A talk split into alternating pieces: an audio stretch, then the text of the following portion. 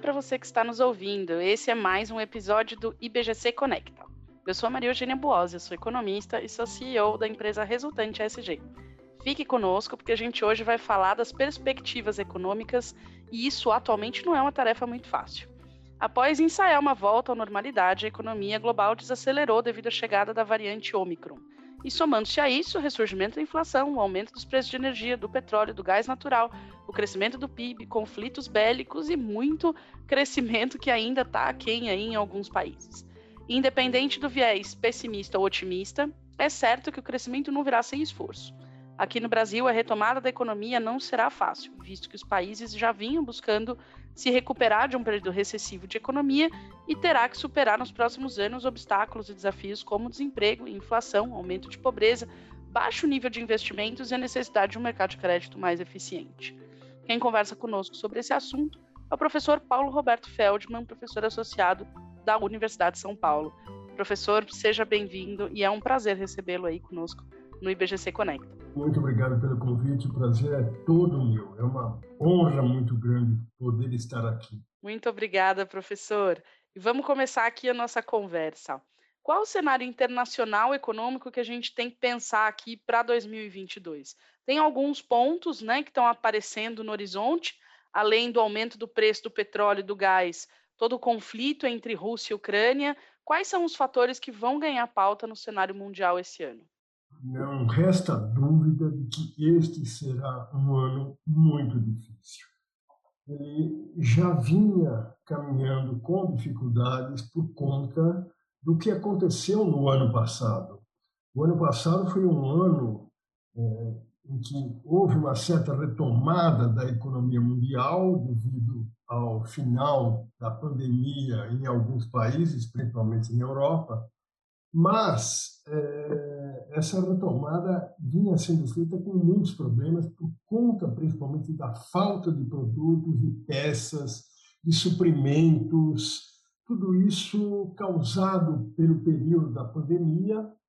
É, isso dificultava uma verdadeira retomada. Por exemplo, é, chips é, para computadores, circuitos integrados. Isso vinha sofrendo muita dificuldade porque o principal produtor mundial era Taiwan e Taiwan é, vinha tendo problemas. Dizer, essas coisas estavam gerando dificuldades enormes que resultaram numa inflação mundial sem precedentes há alguns anos. É uma inflação, vinha sendo uma inflação relativamente alta de em torno de 5% a 6% no mundo inteiro, 7% nos Estados Unidos. Bom, se não bastasse isso, aí aparece um conflito bélico que há muito, muitos anos não víamos. Essa, essa invasão da Ucrânia feita pela Rússia, isso cria uma dificuldade adicional e, e, então nós não podemos imaginar que este ano será um ano muito fácil. A Rússia é um grande protagonista da economia mundial, um grande produtor de gás natural, de, de petróleo. Isso vai criar dificuldade para a Europa, já está criando. Houve um bloqueio contra a Rússia, um bloqueio econômico também sem precedentes. Tudo isso certamente vai causar uma diminuição do ritmo de crescimento da economia mundial. Perfeito, professor. É, realmente a gente percebe né, que esse conflito hoje, aí, com inclusive sanções econômicas e toda a perspectiva, inclusive, de abastecimento né, de alguns insumos para a economia mundial, como é o caso dos fertilizantes e de algumas commodities importantes, pode ter ainda mais impacto aí sobre esse cenário econômico. E historicamente, o crescimento do Brasil ele estava relacionado com o crescimento mundial, mas nos últimos anos esse cenário mudou um pouquinho, né? É, o que tem acontecido na economia mundial e no Brasil que acabaram mudando um pouco esse cenário e a dinâmica entre o nosso país e o cenário global? Agora, passados 30 anos, é que a gente começa a perceber que o Brasil cometeu vários erros. Né? Eu digo 30 anos porque há 30 anos atrás o Brasil era o sexto, sétimo maior produtor industrial do mundo e agora nós não estamos nem entre os 20 mais importantes. Ou seja, o que aconteceu de fato nesse período? O Brasil perdeu a sua capacidade industrial eu diria que a desindustrialização no Brasil foi o grande fato econômico desses últimos 30 anos. Isto é um problema muito sério para o Brasil, porque na medida que nós não fabricamos mais manufaturas, temos que importá-las. E nós estamos basicamente só fazendo isso, e cada vez mais. Precisamos vender commodities para importar manufaturados. Só que manufaturados não são muito fáceis de serem importados e às vezes o preço sobe muito, às vezes eles ficam em falta no mercado. Veja uma situação muito emblemática que está acontecendo agora. Por conta da crise da, da Ucrânia, nós teremos dificuldade para comprar fertilizantes. Precisamos de fertilizantes. E 80% do fertilizante que a nossa agricultura usa vem da Rússia. Agora, veja, nós já fomos um dos maiores produtores mundiais de fertilizantes. Perdemos essa capacidade e agora somos importadores. Isso tudo é que nos alijou da economia mundial e nos colocou apenas como um vendedor de commodities. Esse é o principal problema que causa eh, essa situação atual do Brasil não estar acompanhando a economia mundial como sempre esteve. Nós precisamos urgentemente retomar a nossa capacidade industrial. Temos que voltar a ser um grande produtor de manufaturas, mas para isso temos que resolver o problema da competitividade. A nossa competitividade era muito baixa 30 anos atrás, então alegaram que por isso nós tínhamos que importar produtos, não dava para fabricá-los aqui. Só que nada foi feito para melhorar a competitividade. Vou dar só um exemplo: transporte. Transporte no Brasil sempre foi muito ruim. Era muito ruim naquela época, e isso encarecia muito o custo de fabricação aqui dentro, mas continua do mesmo jeito. Não temos ferrovias até hoje. O mundo inteiro tem ferrovias, nós não temos. Então, essas coisas têm que ser resolvidas urgentemente. Precisamos ser um país competitivo outra vez. Excelente, professor. E é impressionante como a gente percebe que é o investimento em educação, o investimento em ciência e tecnologia, a redução de desigualdades que faz com que uh, o mercado dos países uh, deixe de ser né, um mercado uh, de importação, deixe de ser um mercado para ser um mercado de produção, né, para a gente poder promover essa agenda de crescimento com tecnologia, com valor agregado. e com tudo isso que acontece, quais são a, as perspectivas para a economia brasileira em 2022? Quais devem ser aí os pontos mais importantes? o ano de 2022 não será um ano bom para o Brasil, por várias razões. Ele já começou com uma inflação alta. É, esta inflação ela vai perdurar o ano inteiro, provavelmente nesse mesmo patamar de 10, 12%. Isso é, é, é um problema sério, porque é, principalmente para a população mais vulnerável, significa um aumento muito grande nos seus gastos mais importantes, que são alimentação, aluguel.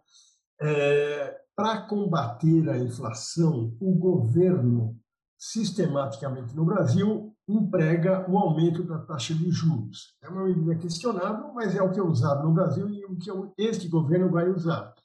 O aumento da taxa de juros ele é feito para diminuir o nível de consumo. Ele provoca uma certa recessão. Nós já estamos com um ritmo de crescimento muito baixo. Nós estamos com um desemprego altíssimo, um dos mais altos do mundo. Com essa taxa de juros alta, que certamente acontecerá este ano por conta da inflação, nós vamos reduzir ainda mais o crescimento e, portanto, teremos mais desemprego ainda. Então, nós teremos um ano difícil, claro, um ano com desemprego crescente, provavelmente, porque o ritmo da atividade vai ser muito baixo, um ano com inflação, tudo isso dificulta muito é, o crescimento do país. E, e, além disso tudo, o país é, atravessa um, um momento é, onde não se sabe aonde se quer chegar.